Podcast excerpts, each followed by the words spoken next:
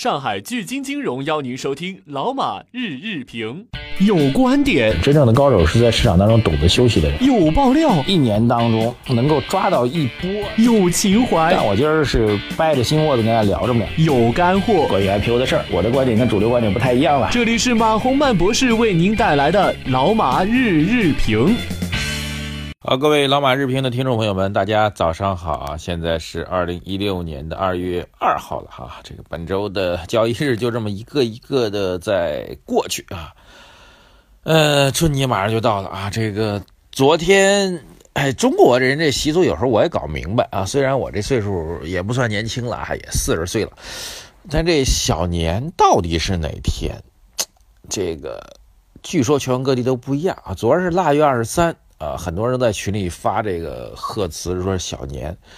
然后有人说腊月二十四，有人说腊月二十五，有人说是腊月二十九，就是大年前的一天，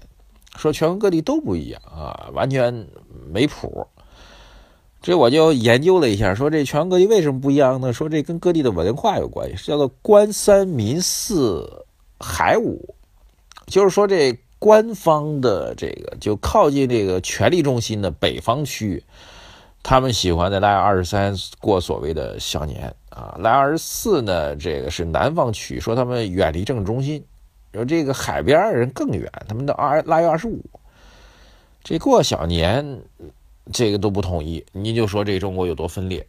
啊，这不是说这疆域上分裂啊，指的是这这个这个文化上分裂。这就大国的特点，就是各地的这个状况都不一样，差别特别大。那各位本地是腊月二十几过小年，那留言给我啊，在财经网上留言给我，我看看大家到底有没有规律哈。然后这小年有什么讲究？过年了嘛，心情好啊，对吧？还好，这虽然小年都有差别，大年好像都一样啊。都是我们农历的这个最后一天啊，算是事儿。昨晚上有一个这比较有趣的事儿啊，这正好请教一下各位啊，我研究了一下没看明白，就是大家都在发这个东方财富网，叫做东方财富网和万隆网、盛天网络、古巴盛天网络公司的郑重声明的原文，这原文没看明白，我就是我这研究半天没看出来这事儿的这缘起是什么，但是我查一下，还真是有这么一个文件，是在交易所公布的文件当中的啊。里面有这这个第一点叫做预期，这第一句话还正常，叫做预期未来三年业绩稳中略降，但绝非造假上市啊，这一定有点不正常。第二，本公司是胜天，不是盛大，如有相似，纯属偶然，据此看错炒作，责任自负，起诉没用。第三，大股东三年后解禁，公司决定三年内只有利空，没有利多，以保护大投资，注意啊，大投资家的利益。第四，股价波动是市场现象，不存在内外做局的现象。公司刚上市，无市值管理计划。第五，公司建议都洗洗睡吧，少打电话烦人。这家公司看来股价是被人炒作的，然后这个这个管理层用这个很很不礼貌的表达告诉大家，这个别炒我公司了，炒我公司都是傻，对吧？那啥啊，好奇怪啊，这事儿没搞明白，有人清楚能告诉我啊？这个前面两个都跟这个市场没关系，不知道您会不会介意啊？所以接下来聊两个跟市场有关系吧。第一个啊，这个算是中长期的好消息，就是美国这发布的美国股市昨天有跌的啊，呃，微跌啊，然后原油价格是大跌的啊，然后一好事呢什么的，就是美国这个原油其实最可怜，我觉得啊，原油其实真是这个最可怜的这个这个品种。第一个呢，这个原油它这个美元升值。啊，美国经济走好，美元升值，原油会跌啊。第二一个，美国经济不走好了，比预期的差，大家觉得哎，中国需求已经减弱了，美国需求又减弱，还是要跌啊。然后美联这个欧佩克那边啊，不限产跌啊，正常；限产的震荡一天还是跌，这也比较有趣儿啊。当然，这事儿倒出来一个好事，就是美国最近公布的一些一系列的宏观数据啊，这个就业的数据、制造业的数据都不是很理想。啊，房地产的数据，这不是很理想，不是说很差啊，应该说是低于预期。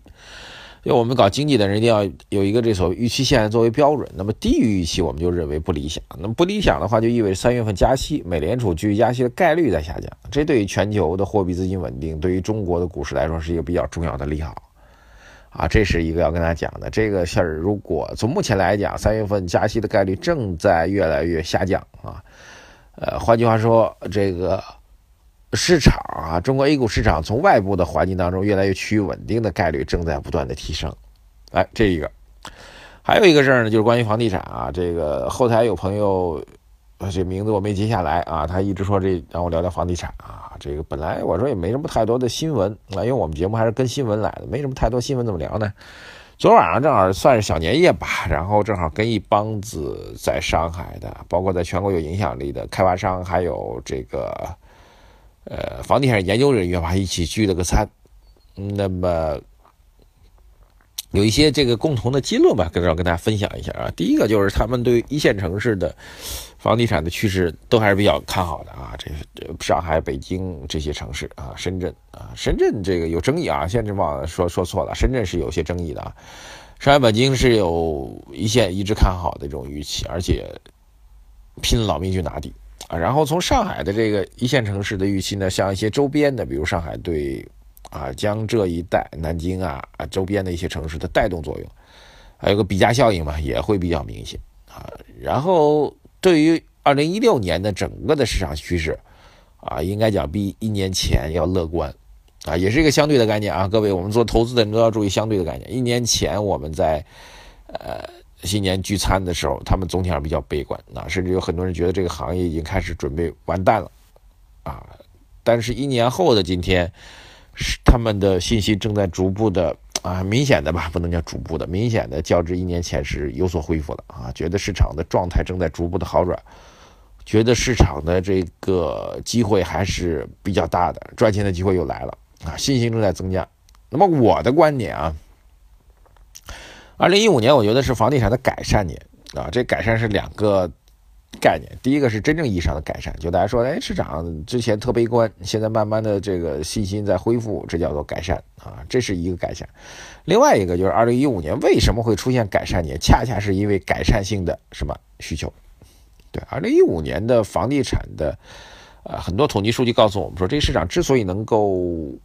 信心慢慢的恢复吧，主要是因为改善性需求在增加啊。两个数据，我们来判断房地产改善需求，两个数据。第一个，我们认为首次置业的房地产的数据是认为什么？是在九十平米以下啊，这个城市啊，九十平米以下，当然跟各个城市相关啊。比如有的城市房价绝对价格很低，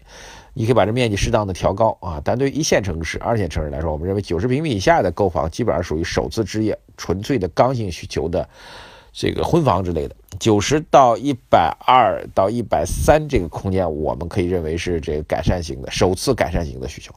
那么从去年的数据来讲呢，首次置业的需求所占的比重在下降，首次改善型九十到一百三的这些改善型的需求比例是在增加的，这是特别要跟大家讲的。我觉得这点还是比较重要的。OK，所以二零一五年的房子是改善型的房地产市场啊。一个市场在改善，另外一个是改善型的需求在推断这个市场的改善。各位能不能听懂哈？所以展望二零一六年、二零一五年年底开始，大家都知道这房地产去库存的事儿被提上了国家的大政方针啊。房地产去库存成为总理最关心的一件事。以前我们都说房价高是总理关心的，现在房地产去库存，什么叫去库存？就是把积压房卖掉，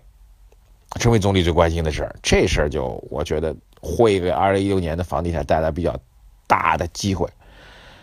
哎，大家说这么多呢，也并不是说让您去真的要去转移资金去买房子啊。当然，买房子，如果您去年中年中赚了钱，房地呃股市赚了钱，然后去买房，那绝对是明智之举。这点我觉得是毋庸置疑，最起码您没有被套牢。但是大量的资房地产，它也有个投资方面的就缺点的，就是房地产投资它资金固化比较严重。在上海，我们也昨天也讨论这个问题，就是很多房子确实看见涨了，比如一千万的房子涨到了一千两百万啊，有的。但你想变现比较难，你想把这一千两百万的房子出掉，按照这个所谓的市场价格啊，均衡价格一千两百万出掉比较难，你可能需要降价，你可能需要消耗时间成本啊，你想马上今儿想卖，明儿就把钱变出来，不那么容易，所以它不像股市一样，虽然你亏的本一千万亏到了八百万，但是八百万马上可以就可以变现掉，呃，所以我给大家的对房地产的建议呢，就是作为。刚性需求的话，就是结婚的，比如九十平米以下的，一百平米以下，你真的要结婚用的，那你不要犹豫，我觉得该买还是买。呃，但是作为投资性需求啊，改包括改善性需求也是该买可以买，但是改作为投资性需求的话，需要认真的做一个衡量啊，资金的变现能力，资金的体量，然后未来升值的空间啊，会升值，但是绝对的升值空间没有那么大了。呃，然后从二线以下城市开始啊，市场的分化会非常非常严重，有很多城市这个房地产库存积压非常严重的城市，未来几年可能都房价都涨不了了，要提醒给大家，好吧？今天聊聊房地产啊，但是一个好消息告诉大家，就是美联储加息的概率正在降低，所以我觉得市场仍然是在，呃，一月份到两月份吧，因为现在将会确认底部啊，到三月份应该市场的交易机会就会出现了，谢谢大家。关注我们的微信公众号“财经马红漫”啊，来提出您的问题，马博士会来在节目当中给您做回答。谢谢大家，再见。